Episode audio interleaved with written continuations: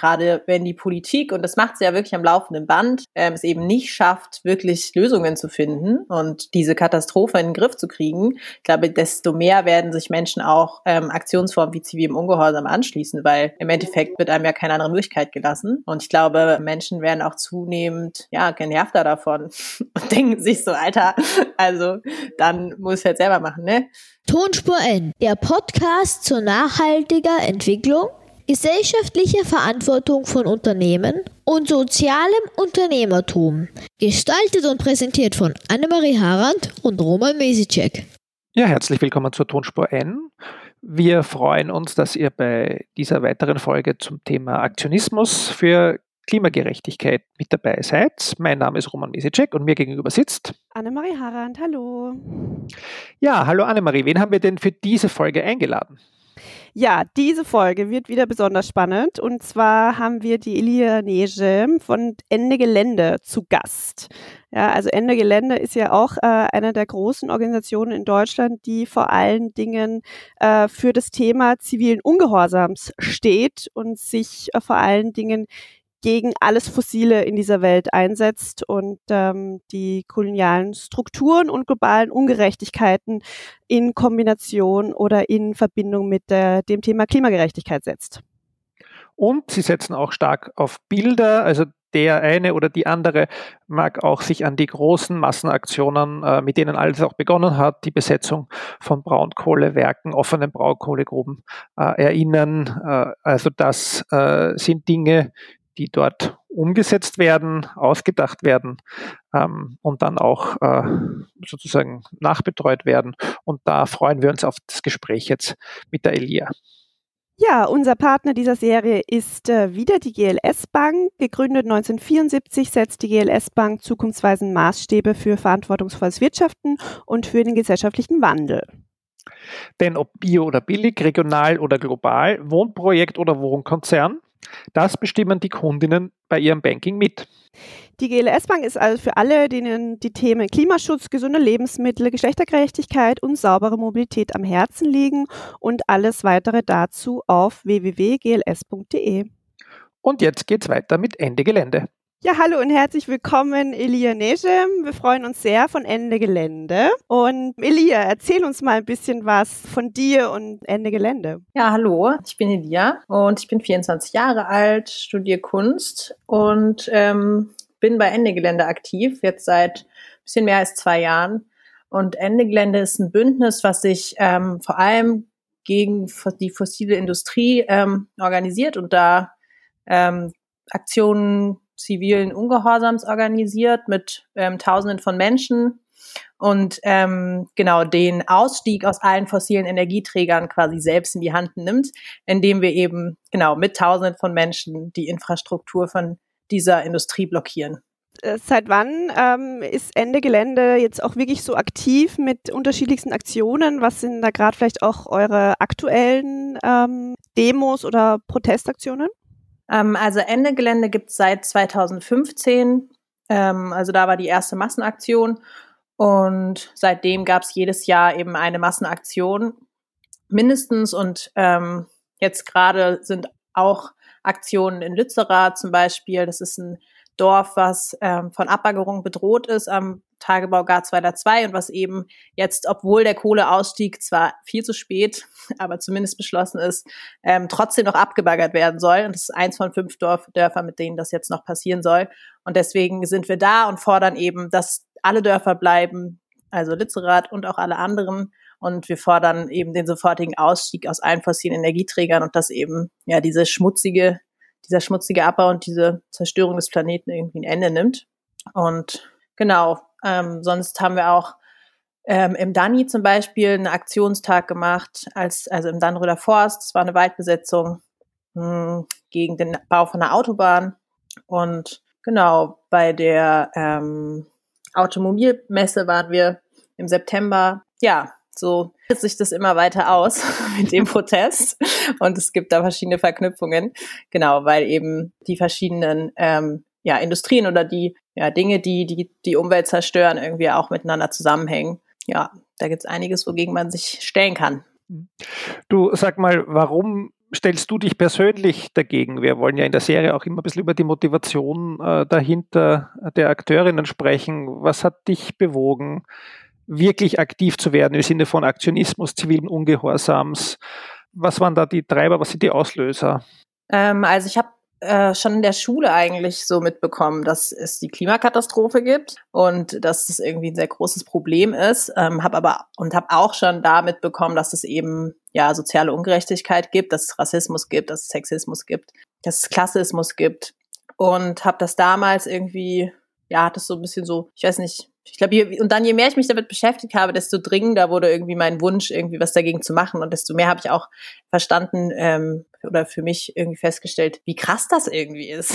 Also ich weiß nicht, ich habe, je mehr ich mich mit der Welt auseinandergesetzt habe, desto mehr dachte ich mir so, was wirklich, das passiert und wieso ändert sich das nicht? Und genau, habe dann angefangen mh, hm, zu schauen, was es für Gruppen gibt und bin dann auf Ende Gelände gestoßen, ähm, was mich letztendlich voll überzeugt hat, weil es ähm, eben eine explizit antikapitalistische Organisierung ist, also oder ein antikapitalistisches Bündnis und ähm, was eben sagt, wir kämpfen für Klimagerechtigkeit und wir kämpfen ja gegen kapitalistische Dynamiken in dieser Gesellschaft, die sowohl die Klimakatastrophe ja verursachen als auch soziale Ungerechtigkeit ähm, aufrechterhalten oder davon profitieren. Und diese Verbindung von sozialer Ungerechtigkeit und der Klimakatastrophe genau, wird da irgendwie sehr explizit gemacht und genau, meiner Meinung nach wird damit auf jeden Fall die Ursache angegangen, anstatt halt genau Symptombekämpfung zu betreiben, was, äh, würde ich sagen, auch viel passiert.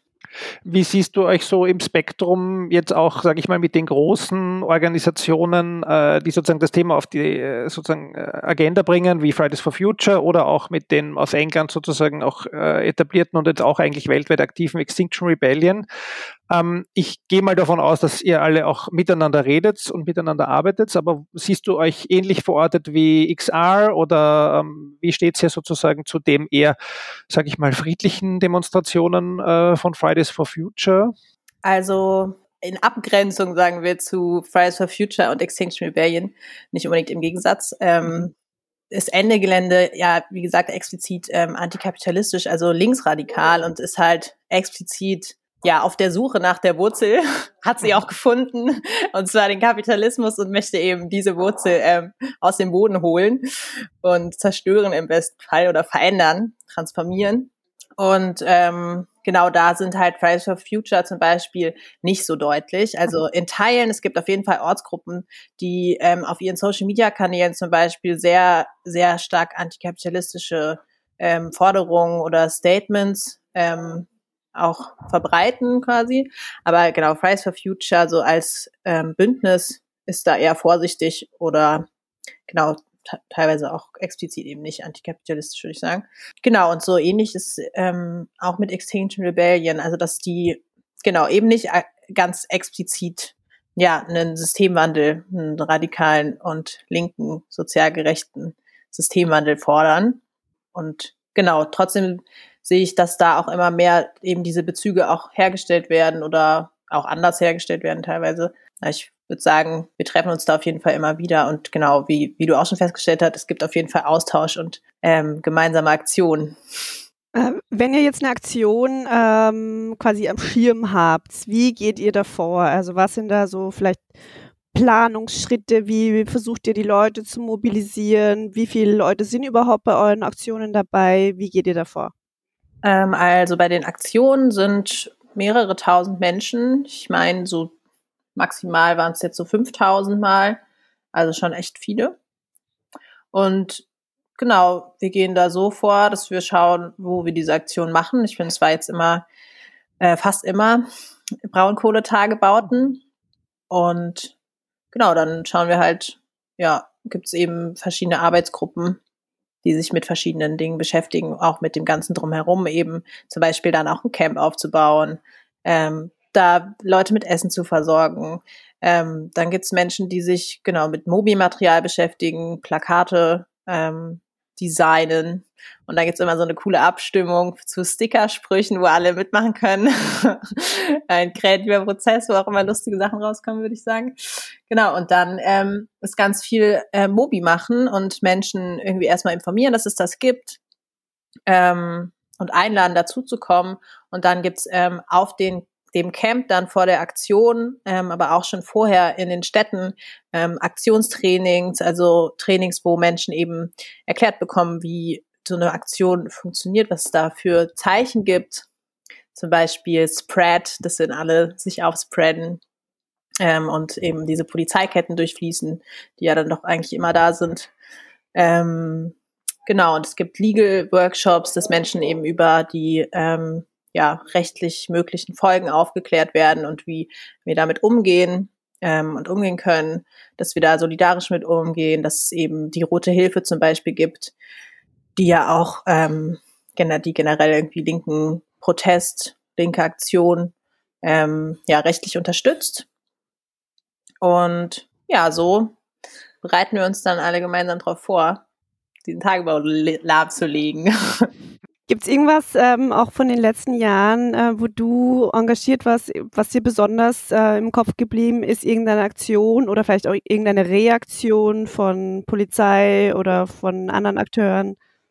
Ja, was mir mal im Kopf geblieben ist bei einer Aktion, ähm, wo wir ja auch von der, dann von der Polizei auch aufgehalten wurden und dann ist da so ein Polizist vorbei, an uns vorbeigerannt und hat einfach so von der Seite einfach so in die Leute reingeschlagen, während er so vorbeigelaufen ist.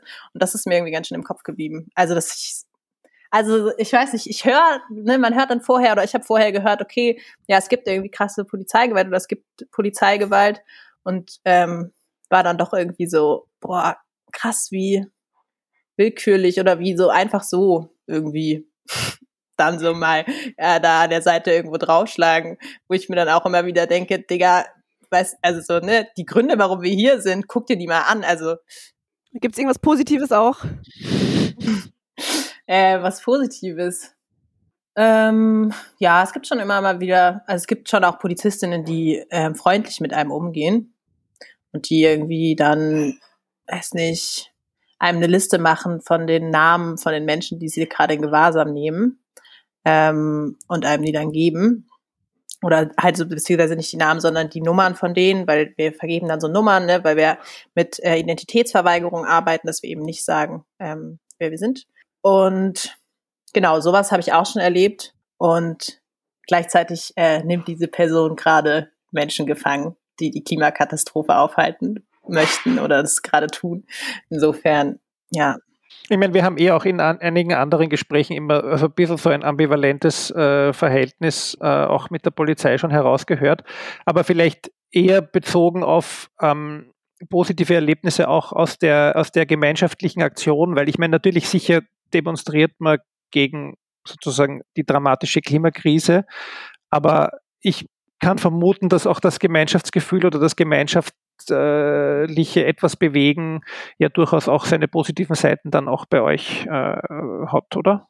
Auf jeden Fall. Also ähm, genau, ich hatte die Frage jetzt als so Erlebnisse mit Polizei verstanden. Mhm. Also alles in allem ist das auf jeden Fall ein empowerndes Erlebnis und das ist auch einfach ein cooles Gefühl von ja Selbstermächtigung, dass man genau mit so vielen Menschen, die irgendwie sich zum gleichen Ziel zusammenfinden, dann ja tatsächlich eben diese Bagger lahmlegt und so das Gefühl hat, okay, ich gehe nicht mehr, also ich stelle mich nicht mehr vor irgendwelche Landtage und flehe diese Politikerin an in so einer komischen Bittstellerhaltung, ähm, dass sie jetzt doch bitte mal was gegen die Klimakatastrophe machen sollen, die seit den 1960er Jahren eigentlich wissenschaftlich bewiesen ist, so. Und dass sie doch bitte mal aufhören, ein Gesellschaftssystem aufrechtzuerhalten, das äh, Menschen ausbeutet, das diesen Planeten ausbeutet, das Menschenleben kostet. Und zwar auch nicht erst seit der Klimakatastrophe, so. Ähm, genau. Und das ist einfach ein gutes Gefühl, nicht mehr ja, in dieser komischen Position zu sein, ähm, irgendjemanden um irgendwas bitten zu müssen, was eigentlich selbstverständlich sein sollte. Also kann ich gut nachvollziehen und das, glaube ich, kommt auch gut in den anderen äh, Folgen heraus. Was mich dann doch aber interessiert, weil du jetzt die Politik erwähnt hast, gibt es auch sowas wie Politik äh, Dialogangebote von der Politik an euch, beziehungsweise umgekehrt, aber sozusagen beides? Oder, oder ist das sozusagen, sind da die Fronten einfach klar abgesteckt äh, und offiziell passiert eigentlich nichts. Ähm, doch, es gibt schon auch ähm, Kontakt mit Politikerinnen und ähm, von Parteien. Wir haben zum Beispiel bei den Aktionen immer parlamentarische Beobachterinnen dabei. Das sind schon ähm, zu großen Teilen Menschen aus der Linkspartei oder von den Grünen, mh, mm, die eben genau die Aktion begleiten und beobachten, was da passiert und eben dann auch zum Beispiel, wenn es zu Gerichtsverfahren kommt oder auch so Berichte geben können und so ein bisschen so eine neutrale Beobachterinnenposition haben. Und ähm, insofern ist da ein ja relativ direkte Verbindung. Und ähm, genau, gleichzeitig ist es uns auf jeden Fall wichtig, ähm, genau selbstbestimmt zu sein und zu bleiben und ähm, uns unabhängig zu machen von Parteien und Politikerinnen. Insofern, dass wir eben ja diese Tagebau blockieren und nicht ähm, ja und uns irgendwie aus dieser Bittstellerinnenposition damit auch befreien. Und umgekehrt sozusagen die Adressaten, die Unternehmen, ähm, jetzt bleiben wir mal bei den Unternehmen und jetzt sozusagen nicht das, das kapitalistische System. Äh, wie gehen die damit um oder wie geht ihr jetzt damit um? Weil du hast auch die Automesse äh, erwähnt und jetzt liest man ja überall, wie sich die CEOs von den unterschiedlichen Autofirmen da überschlagen, dass sie alles grün machen und was auch immer. Ähm, wie, wenn das, das Verhältnis angespannt ist, kann ich mir vorstellen, aber kommt da auch mal wer und sagt so unter der Hand, ich finde, ihr habt eh recht, oder ist das sozusagen wirklich, passiert da gar kein Austausch? Also ich habe es jetzt nicht mitbekommen. Mhm. Ich weiß natürlich nicht, was da alles passiert, wovon ich nichts mitbekomme. Nichtsdestotrotz möchte ich doch auf das äh, System dahinter eingehen und sagen, mhm. es gibt einfach keinen, also die, es gibt keinen unendlichen Wachstum auf einem endlichen Planeten. Und auch wenn du eine äh, Autoindustrie, die die ganze Zeit weiter Autos produziert und Neuware verkaufen möchte, versuchst grün zu machen, wo man auch ganz klar sagen muss, erstens Gas zum Beispiel ist auch nicht grün, sondern genauso umweltschädlich wie Kohle, in den ersten zehn Jahren sogar noch umweltschädlicher. Zweitens ähm, Batterien, also Elektroautos werden mit Lithium hergestellt, was auch eine sehr endliche Ressource ist und unter wirklich beschissenen Bedingungen abgebaut wird, also auch wieder koloniale Strukturen bedient, Menschen ausbeutet und in Gefahr bringt mit dem Abbau davon. Und du kannst keine Autoindustrie in der Form, in der wir sie gerade haben, irgendwie grün umbauen. Es geht einfach nicht. Und deswegen bei allen Versprechen von, wir machen das jetzt alles so, wie wir es immer machen, aber in grün, es funktioniert halt nicht. Und wir müssen wirklich, also wir müssen da echt hart bleiben und wir müssen einfach wirklich sagen, Leute, wenn ihr nicht anerkennt, dass ihr was an der Denkweise und eurer Handlungsweise oder dass wir alle was daran ändern müssen, dann können wir keine, also dann können wir nicht auf euch zugehen, weil das muss unser Konsens sein. Wir können, also so, das ist eine Lüge, dass es funktioniert. Und wir haben keine Zeit mehr, um uns diese Lüge irgendwie weiter anzuhören, so, oder der Glauben zu schenken. Aber das ist ganz interessant, weil ähm, also da, da äh, habe ich jetzt die Brille des kleinen Österreichs auf, ähm, wo ja schon früher oder später, ich sage mal so, alle Umweltorganisationen ähm, oder auch, ich sage mal so radikalere Organisationen bei Panels eingeladen werden, ja, also auch von Unternehmen, ähm, wenn es auch um Unternehmensverantwortung geht. Ähm, ja, vielleicht ist es in, in Deutschland nochmal eine andere Kiste. Das, das war jetzt nur ein, ein Gedanke von meiner Seite. Deswegen wundert mich das auch fast, dass da ähm, noch keine Angebote an euch gekommen sind. Aber anscheinend dürfen sie genügend Angst haben. Na, ich glaube, die Fronten sind schon deutlich äh, schärfer gezogen, immer, also auch aus meiner Erfahrung in Deutschland zwischen den äh, Zivilgesellschaften, zum Glück auch, muss ich sagen, in vielen Bereichen, äh, zwischen den zivilgesellschaftlichen Organisationen und äh, den Unternehmen, weil wir sehen ja dann in Österreich, was das immer zu einer Vermauschelung überall führt. Ja. Äh, bei uns gibt es sogar CEOs for Future, ja, also insofern, ähm, wo man nicht weiß genau, wofür das steht. Spannend, okay. ja. Du, sag mal nochmal darauf zurückkommen, vielleicht jetzt wieder auf diese operative Ebene ein bisschen, weil vorher haben wir dann die Kurve gekratzt zum großen Thema wieder. Wie helft sie euch, wenn es nicht so gut läuft? Also ich meine jetzt gar nicht so dieses Thema ähm, eingesperrt Rechtsbeihilfe, sondern eher so mental, emotional. Wie geht sie damit um, dass das halt jetzt einfach auch teilweise ein auswegloser Kampf ist? Ja, ich glaube, das ist eine zu individualisierte Frage, mhm. die ähm, immer mehr, glaube ich, auch, also auf jeden Fall in meinem Fall und in meinem Umfeld auch zu einer gemeinschaftlichen Frage wird. Also wie eigentlich mit den äh, Emotionen umgehen, die ja da eindeutig ähm, ausgelöst werden. Wenn du jetzt irgendwie seit, keine Ahnung, in manchen Fällen sind es ja wirklich Jahre, teilweise Jahrzehnte, wenn man sich Menschen anschaut, die im Hambacher Forst waren und davor auch schon aktiv waren, ähm, ja, damit beschäftigt bist, ähm, geräumt zu werden, sagen wir mal so, um es jetzt doll auszudrücken. Genau, und ich glaube, da, das ist irgendwie viel, ähm, ja, ein Gemeinschaftsgefühl und zu wissen, okay, ähm, wir sind irgendwie viele, wir werden auch immer mehr und was mir auf jeden Fall auch hilft, ist mir Geschichte irgendwie anzugucken von Widerstand und irgendwie zu merken, boah, okay, der Kampf ist halt so alt wie die Dynamiken, gegen die er sich richtet. Ähm, also gerade wenn man sich jetzt anschaut, irgendwie Kampf gegen Kolonialismus und gegen ähm, Rassismus, der ja seit 500 Jahren und länger existiert, weil seit 500 Jahren und länger diese Scheiße existiert und also passiert. Ähm, genau, und die Menschen trotzdem immer noch immer noch da sind und Generation für Generation weiter dagegen kämpfen und sagen, hey, okay, wir gehen Schritt für Schritt in eine Richtung, in der es irgendwann ähm, ja zur Transformation, Auflösung, whatever von diesem, diesen Dynamiken kommt und wir tragen unseren Teil dazu bei. Ich glaube, ähm, ja, das ist trotzdem immer noch, es wäre natürlich äh, nice, wenn man sich so denkt, ja, okay, Chaka, fünf Jahre und ähm, der Spaß ist vorbei. Und ich muss sagen, ich habe auch Momente, wo ich mir das denke, wo ich ähm, generell vielleicht auch ein eher optimistischer Mensch bin, ähm, aber auch gerade einfach die Dringlichkeit sehe. Ich sehe, wie ähm, ja, Internet zum Beispiel es auch möglich macht, dass man sich eben über Ländergrenzen total miteinander verbindet ähm, und gemeinsam kämpft. Und ja, also ich hoffe, dass es schnell geht. Und selbst wenn nicht, dann ähm, werde ich meinen Teil dazu beitragen. Ich glaube, das denken sich wahrscheinlich die meisten oder alle Menschen, die sich so einem Leben äh, dem irgendwie verschreiben. Und gleichzeitig merke ich auch, es gibt auch einen Mehrgewinn. Also wenn ich mich damit auseinandersetze, ich meine, ich habe ja auch diese Dynamiken irgendwie äh, in mir drin, also so Wettbewerb und Konkurrenz. Und ich meine, ich sehe auch, äh, wie Leute, keine Ahnung, äh, der, an der Uni zum Beispiel, oder wenn es auch um Jobs oder so geht, immer wieder in diese Wettbewerbs- und Konkurrenzdynamiken verfallen und sich selber voll fertig machen, ähm, auch zu sich selber einfach irgendwie scheiße sind. Und ähm, ja, wenn ich mich irgendwie damit beschäftige, ähm, mit diesen Dynamiken und irgendwie verstehe, ah, okay, das habe ich irgendwie so gelernt, weil auch in der Schule werde ich durch Noten und so irgendwie darauf getrimmt, mich immer zu vergleichen.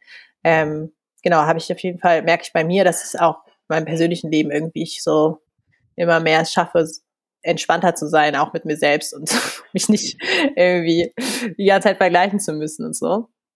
Ja, und auch ähm, ah, einfach ein, ein wertschätzendes und aufeinander achtgebendes ähm, Miteinander mit Menschen irgendwie aufbauen zu können, die ja eben auch nicht scheiße zu mir sind. Also das ist ja auch so ein Ding, brauchst ja auch Leute, die auch nicht scheiße zu dir sind und dich eher unterstützen, als dich irgendwie sich über dich lustig zu machen zum Beispiel. Jetzt äh, finde ich ja auch immer total interessant. Ich meine, ihr seid wahrscheinlich jetzt, der Großteil von euch ist wahrscheinlich Anfang 20 jetzt, nehme ich an. Anfang Mitte 20? Ja, ich würde sagen, die, ja, also es ist schon, es sind schon viele Studierende und so 20-Jährige, obwohl es auch, ähm, auch Menschen gibt, die schon älter sind. Also es ist ein vielfältiger Protest, also vielfältige Gruppe, vielfältiger Protest. ähm, genau, ist schon unterschiedlich. Mhm. Aber ja, aber ich nehme mal gerade auch an, ähm, eben für die, gerade die vielen Studierenden, die sich im Moment engagieren, wo, wo glaubst du, geht's dahin auch beruflich, ja? Also habt ihr auch irgendwie die, die Bestrebungen, auch irgendwie das System durch eure Berufswahl nochmal irgendwie in anderer Weise zu bestimmen? Wollen doch wirklich viele, vielleicht auch in eine politische Richtung, äh, die sich jetzt bei euch engagieren, einfach nur um ein Gefühl zu bekommen, wo, wo wollt ihr da hin? Das ist auch unterschiedlich. Wenn sich die Frage überhaupt stellt. Ja, also bekommt das auf jeden Fall mit. Bei mir auf jeden Fall auch. Die Frage, ähm, ja, wie kann ich, ich meine, ich muss auf eine Art und Weise, ich muss Geld verdienen irgendwie irgendwann. Da kommen wir ja leider alle nicht drum herum. Und ähm, ich merke schon, dass Menschen sich, ja, Menschen machen sich auf jeden Fall Gedanken, wie sie auch mit ihrer Lohnarbeit ähm, irgendwie Einfluss nehmen können. Aber mh, hm, ich glaube, das geht auch eigentlich immer. Also ich glaube, wenn du ein Mensch bist, der sich mit ähm, Herrschaftsdynamiken beschäftigt, jetzt mal allgemein gesagt, und der irgendwie einen emanzipatorischen Ansatz irgendwie verfolgt, also die Idee hat, dass ähm, ja sämtliche Menschen, die unter Herrschaftssystemen wie zum Beispiel Rassismus oder Sexismus oder Klassismus leiden oder davon betroffen sind, ähm, man irgendwie die Idee hat, denen, äh, die dabei zu unterstützen oder generell ein Umfeld zu haben, in dem ja diese Herrschaftssysteme im besten Fall im weitesten Sinne abgebaut werden, dann kannst du das überall machen. Genau. Ja. Und ich denke, da sind auch einige unterwegs. Das äh, stimmt mich positiv. Ja, ich meine, man sagt ja auch, dass, äh, also da habe ich gerade letztens in einer Diskussion erlebt, dass ja gerade jetzt diese Generation, also die Jüngere zwischen 20 und 30, sind eigentlich die, wo man glaubt, dass ja dann wirklich, wenn es gut geht, der Systemwandel irgendwann greifen wird oder die den stark vorantreiben werden. Und die Hoffnung ist ja schon irgendwo, also ich bin ja auch tendenziell eher positiv, dass ja dass auch neue Jobs sind, für die es ja ganz eine andere Art von Weltbild braucht, glaube ich teilweise. Aber wie du auch, ich glaube, viele und viele unserer Hörerinnen verfallen auch äh, sozusagen dann wieder in das andere Extrem und sagen, es geht sie nichts aus und es geht alles sozusagen flöten. Also ich glaube, irgendwo muss man sich wahrscheinlich dazwischen finden und auch äh, versuchen, diese sinnstiftenden Jobs zu finden oder zu schaffen oder eben in Gottes Namen auch sozusagen ganz was anderes zu machen, äh, wie man sein Auskommen findet, weil ich glaube, das gibt es ja auch immer noch äh, die Möglichkeiten sozusagen bei uns zumindest ganz gut. Ich meine, zum Abschluss vielleicht noch ähm, die, die Frage, ein bisschen so auch in die Zukunft geschaut äh, hinsichtlich Zulauf zu eurer, äh, zu eurer Bewegung ähm, Reflexion der Bewegung, siehst du euch noch stark wachsen?